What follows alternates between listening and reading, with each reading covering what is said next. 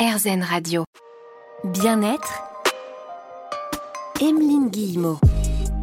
Je suis en bas de l'immeuble de notre première invitée de l'émission Bien-être de 2023. J'espère que les fêtes de fin d'année se sont bien passées.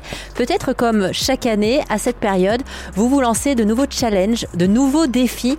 Euh, personnellement, j'ai envie de faire un petit peu plus attention à ce que je mange pour me sentir mieux au quotidien. Je vous embarque avec moi aujourd'hui dans cette aventure. On a rendez-vous chez Judith Samamapat, auteure du livre Je prends soin de mon ventre, sorti aux éditions Erol. Avec Judith, va explorer ensemble des pratiques naturelles, très concrètes et très simples à mettre en place pour faire en sorte que notre ventre aille bien au quotidien. Il y aura des automassages, des astuces aussi ayurvédiques, des postures de yoga par exemple, et puis aussi des exercices de respiration. On prend soin de notre ventre aujourd'hui dans l'émission Bien-être sur RZN Radio. Bien-être. Emeline Guillemot.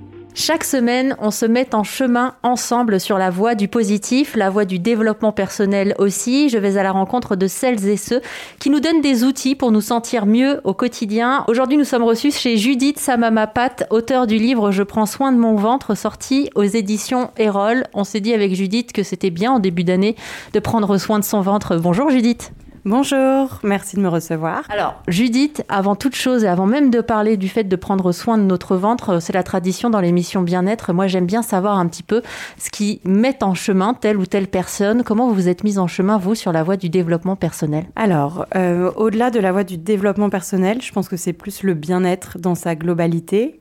Euh, moi, de formation, je suis journaliste. Donc, euh, c'est ma formation universitaire. Et j'ai commencé dans le magazine Gradia il y a 7 ou 8 ans de cela maintenant. Et en fait, j'étais en charge de la rubrique lifestyle, comme ça s'appelait là-bas à l'époque. Et donc, j'ai toujours traité tous, les, tous les sujets santé, bien-être, euh, forme, sport, nutrition. Et donc je pense que c'est euh, de fil en aiguille, sans vraiment m'en rendre compte, que j'ai commencé en fait à m'y intéresser énormément. Alors, c'est génial parce que vous avez envie, vous aussi, il y a de plus en plus de gens d'ailleurs, et c'est tant mieux, de rendre accessible tout ça à tout le monde, au plus grand nombre. Donc, vous parlez avec des mots simples qu'on peut comprendre. Il ne s'agit pas d'avoir des, concepts euh, perchés. Vous avez d'ailleurs un compte Instagram qui est très suivi où vous distillez euh, vos conseils bien-être. Je distille mes conseils bien-être euh, avec notamment de l'automassage. Et en fait, moi, j'estime que le bien-être devrait être accessible à tous parce que pendant longtemps, je pense qu'il était réservé un peu à une élite qui avait peut-être euh, un peu plus d'argent pour s'acheter des compléments alimentaires, pour se payer euh, des coachings privés, ce genre de choses. Et euh, depuis la pandémie, on a vu qu'en fait, pas, mal de, pas mal de choses pouvaient être pratiquées chez soi avec peu de moyens. Et donc moi, je trouve ça très intéressant et très important de rendre ce bien-être accessible à tous parce que la santé est un sujet qui nous concerne tous. Et je trouve ça dommage euh, qu'il ne soit réservé qu'à un petit pourcentage de la population. Donc moi, j'essaye en tout cas tant, bien que mal de donner mes conseils.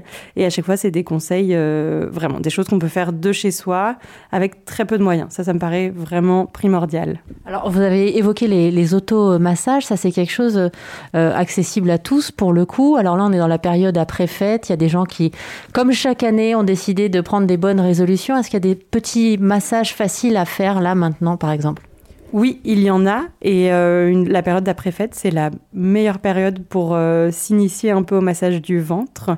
Et les massages du ventre, c'est très simple. Il suffit juste d'avoir 5 minutes devant soi, ses mains, un peu d'huile mais c'est même pas obligatoire, c'est si on veut que ça glisse mieux.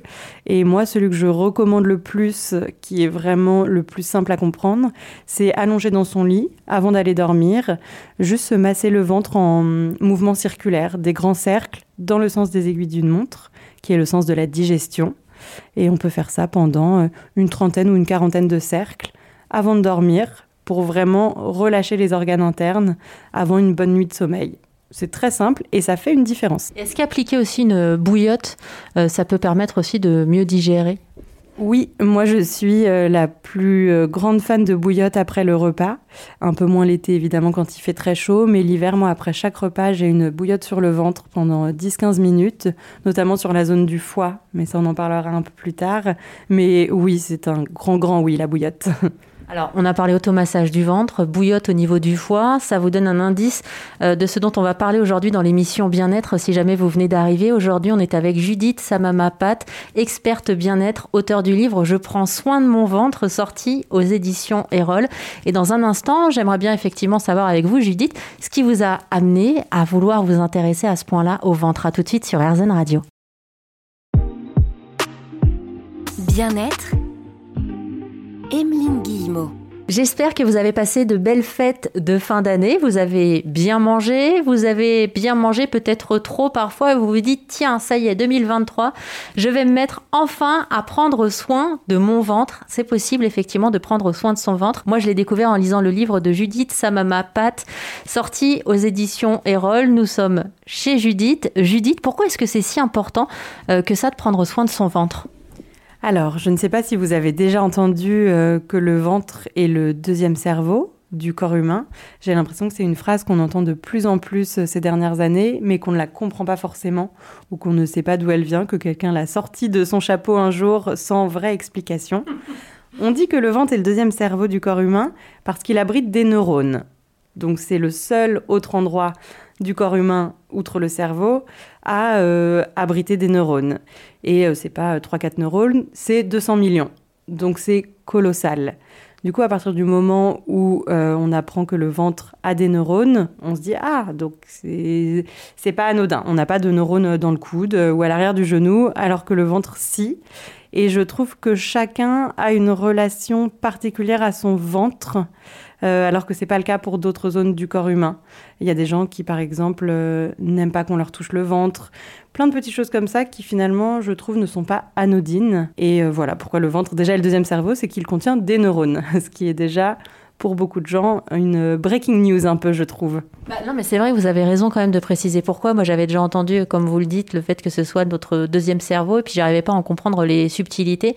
Euh, ça m'explique aussi la phrase "nous sommes ce que nous mangeons", c'est-à-dire qu'en fonction de ce qu'on mange, on peut aller bien ou non, même psychologiquement, si je vous suis.